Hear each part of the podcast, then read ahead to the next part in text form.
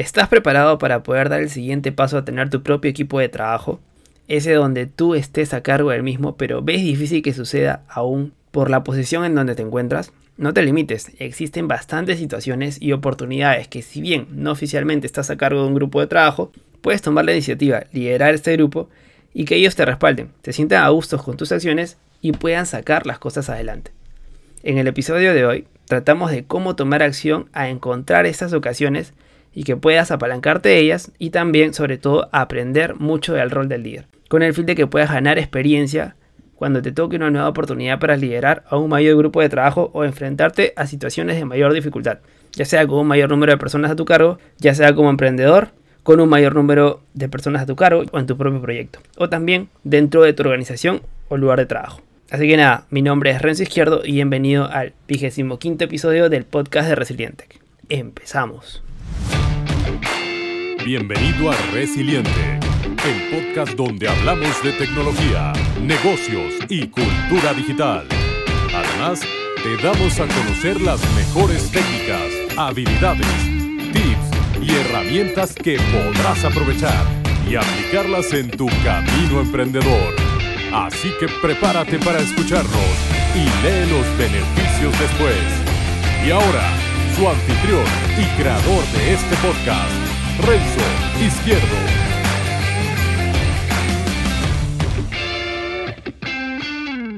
Hola y bienvenidos ya al vigésimo quinto episodio del podcast de Resilientec, el podcast donde hablamos de estrategias, tácticas, consejos, recursos, tips que podrás utilizar y aplicar en tu camino como profesional, ya sea en tu trabajo en tu propio proyecto o en tu propio negocio, como emprendedor o futuro emprendedor, con el único objetivo de generar el mayor contenido de valor que puedo traer a medida que también voy aprendiendo.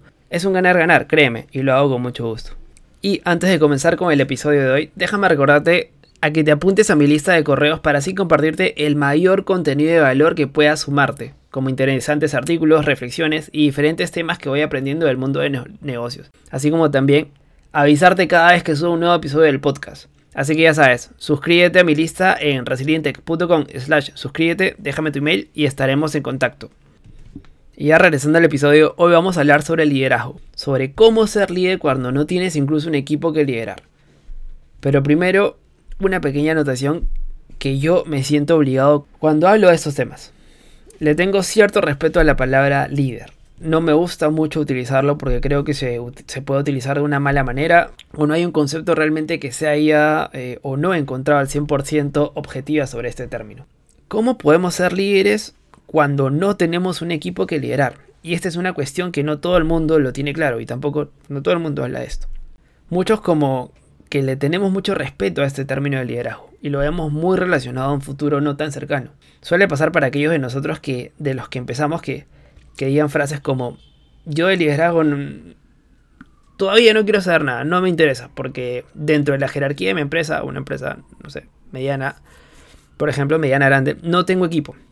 Y hace poco que he entrado a, este puesto y no tengo previsión que a corto plazo vaya a tener un equipo a decir verdad. Y déjame decirte que esto es un error pensar de esta manera, porque podemos liderar incluso cuando no tengamos un equipo.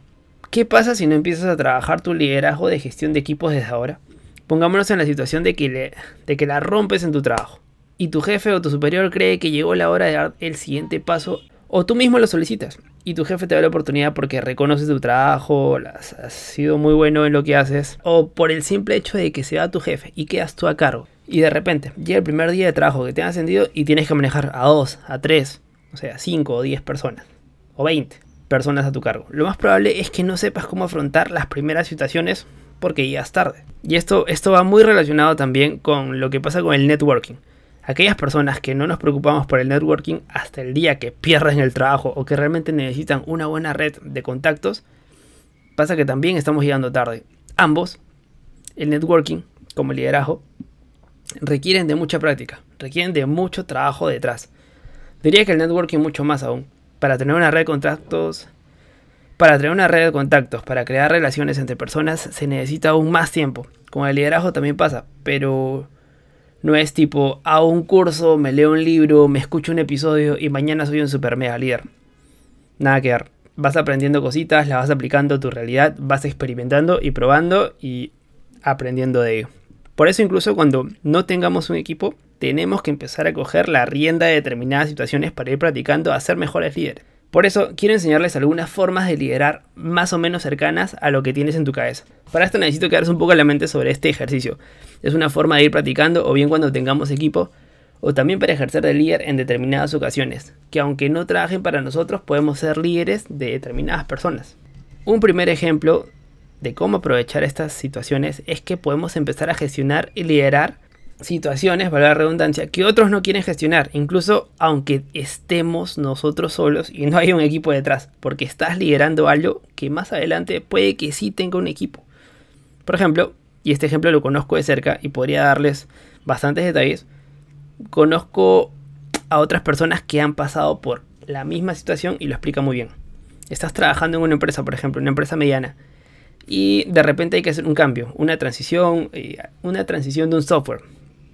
Porque hay que ver cómo funciona, porque es para mejorar y, hay que hacer la transición, formar a los compañeros y entre muchas otras cosas más. Yo esto lo he vivido y bueno, tiene sus desventajas, ya que eh, para empezar es que pueda que te metas a algo que, que no te lo han pedido antes. En mi caso se asumía que yo tenía que hacerlas. Esto es tomar la iniciativa, pero en tu caso puedes tomar la iniciativa y ser proactivo. Porque en mi caso, por ejemplo, este tipo de cosas a mí me gustan. He aprendido a agarrarles cariño y bueno, lo hago con gusto y aprovecho las oportunidades que se me presentan. Es un esfuerzo extra tu trabajo y además estás comiéndote un proceso que en primera instancia a lo mejor no sabes qué va a suceder, pero sabes que es para una mejora. Y empiezan las preguntas más frecuentes, ¿no? Tales como, ¿quién está viendo esto del área? Tal, tal persona y para bien o para mal, si sale mal, se te va a señalar de alguna manera. Pero lo que podemos sacar bien de todo esto es que de repente te conviertes en tu oficina el más experto de este software. Que sí, seguro hay que, que hay, hay, alguien que controla esto muchísimo más que tú, ¿no? Es, es todo un área experta de los que trajeron el proyecto en sí, pero en tu oficina, en tu área, la persona que más controla o conoce este software eres tú. Entonces, ¿quién crees que van a recurrir cuando se necesita ayuda o algo con, de este dicho software? Cuando lleguen nuevas personas o cuando necesiten usarlo o cuando se haga la transición a otra nueva tecnología, ¿quién crees que van a pedir incluso a un equipo ya detrás que haga esta nueva transición? Pues a ti. Y de repente te encuentras liderando un equipo para un trabajo que, que teóricamente no era cosa tuya, pero por haberla hecho anteriormente y gracias a haberlo hecho bien en el pasado, lo estás liderando, estás liderando este proyecto ya que el equipo, e incluso cuando no tengas un equipo detrás, tú lideras la gestión de todos estos cambios en los departamentos. Y que de una forma directa o indirecta estás liderando también esas personas de cada departamento implicadas en este cambio.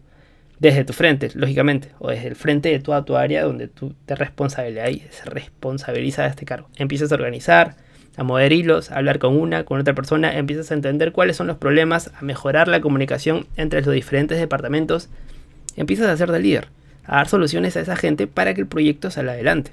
Sé que no es el típico caso o ejemplo de que tienes que buscar un equipo y tienes que ir a formarlo, tienes que ir a, o, estudiar bastante para poder eh, saber cómo ser un buen líder, leerte este libro, leerte este... No, o sea, siempre es bastante práctica y, para ser líder hay que ser bastante proactivos. Ah, no es necesario tener gente a tu cargo como yo de verdad lo creo así, que es lo clásico y no es lo que apunto a hacer en este episodio. Más ejemplos. Con nuestros conocimientos, con nuestra experiencia, puedes ayudar a otros compañeros a solucionar determinados problemas de esa manera puntualmente a estar liderando otras personas, aunque no pertenezcan a tu equipo. Y vuelvo al ejemplo mío que más conozco. A mí me pasa que con lo que me dedico puede ser habitual que aunque me meto en un proyecto donde hay personas que aunque no trabajen para mí, no sé cómo lo hago, pero termino ayudándolas en lo que puedo sobre al, algunas personas que me preguntan sobre algún tema específico de los equipos y bueno, no saben cómo, confrontarlo y vienen y, les piden y me piden ejemplos, perdón, y me piden el cómo se hizo o cómo, o cómo puedo afrontar esta parte de aquí y, pues nos sentamos a conversar. Y bueno, en lo que se le puede apoyar, se le puede compartir las, herramientas, eh, estrategia que se tomó en su momento, y termina uno por liderar a esa persona, porque le estoy ayudando, porque le estoy guiando a que se encuentre esa misma persona la solución. Eso también es, un, es liderazgo, eso también es parte del liderazgo. Otro ejemplo más que se me ocurre, por ejemplo, es la de ayudar a liderar a otros líderes en una situación, ayudar en una asociación sin fines de lucro con el fin de potenciar esta habilidad. Presentarte como voluntario para decir, oye, yo con lo que sé y con la experiencia que tengo, ¿cómo puedo aportar valor aquí? En estos casos siempre se necesita ayuda y apoyo. Y si puedes gestionar de tal forma que puedas tomar decisiones pertinentes que vayan hacia adelante, la gente te va a seguir. Y ten por seguro que vas a terminar liderando un equipo o por lo menos a uno pequeño. O si estás en la universidad o en la maestría, donde los clásicos trabajos de grupo se necesita alguien que pueda estar allí para asignar las actividades a los compañeros, juntarlos, colocar los deadlines de presentación, decirles qué es lo que falta y también señalar cuál es el norte que deberían apuntar o enfocarse para, para presentar un trabajo, es una muy buena forma de, de entrenarte cuando llegue tu momento, ya sea en tu propio proyecto o en tu nuevo puesto de trabajo. Si lo que quieres es mejorar esa habilidad y en tu empresa no se puede realmente ahora mismo, pues bueno, apúntate con los ejemplos que te acabo de contar y si lo haces con interés y realmente tienes la capacidad para ayudarles y terminar liderando personas, vas a terminar gestionando proyectos. Al final, la cuestión es buscar la situación. Te he puesto bastantes situaciones donde puedas practicarlo sobre todo y a, a partir de ahora depende mucho de ti. Porque lo fácil es poner ejemplos y practicar el liderazgo cuando tienes 10 personas ya consolidadas, ¿no? Debajo tuyo es lo fácil entre comillas, ya que es la situación creada y, ahora vamos a mejorar, improbar, experimentar, etc. Pero cuando esta situación no existe, tenemos que ser proactivos y tenemos que darle la vuelta a las cosas y poder llegar a esa situación. Espero poder haberte ayudado con estos ejemplos propios, darle la vuelta y seguro vas a poder encontrar la mejor forma de hacerlo buscando los tuyos. Y con esto llegamos a lo último del episodio de hoy. Muchas gracias y te quedaste hasta aquí. No olvides de seguirnos en Spotify y si nos estás escuchando desde Apple Podcast, regálame 5 estrellas y una breve reseña que me ayudará y mucho para que pueda llegar a más personas. Y no te olvides también de pasar por la web de resilientech.com, donde encontrarás las notas de este episodio y también podrás escucharlo desde ahí y ver mis artículos relacionados en emprendimiento, negocios y tecnología. Suscríbete a mi lista de correos para que no pierdas las actualizaciones de lo que acabo de mencionar. Y nada, gracias una vez más y no olvides de aprender a ser feliz con lo que tienes mientras consigues todo lo que quieres. Nos vemos en el siguiente episodio. Chau chau. Gracias por escuchar el podcast de Resiliente. Visítanos en nuestras redes y también la web a www.resiliente.com. Te esperamos.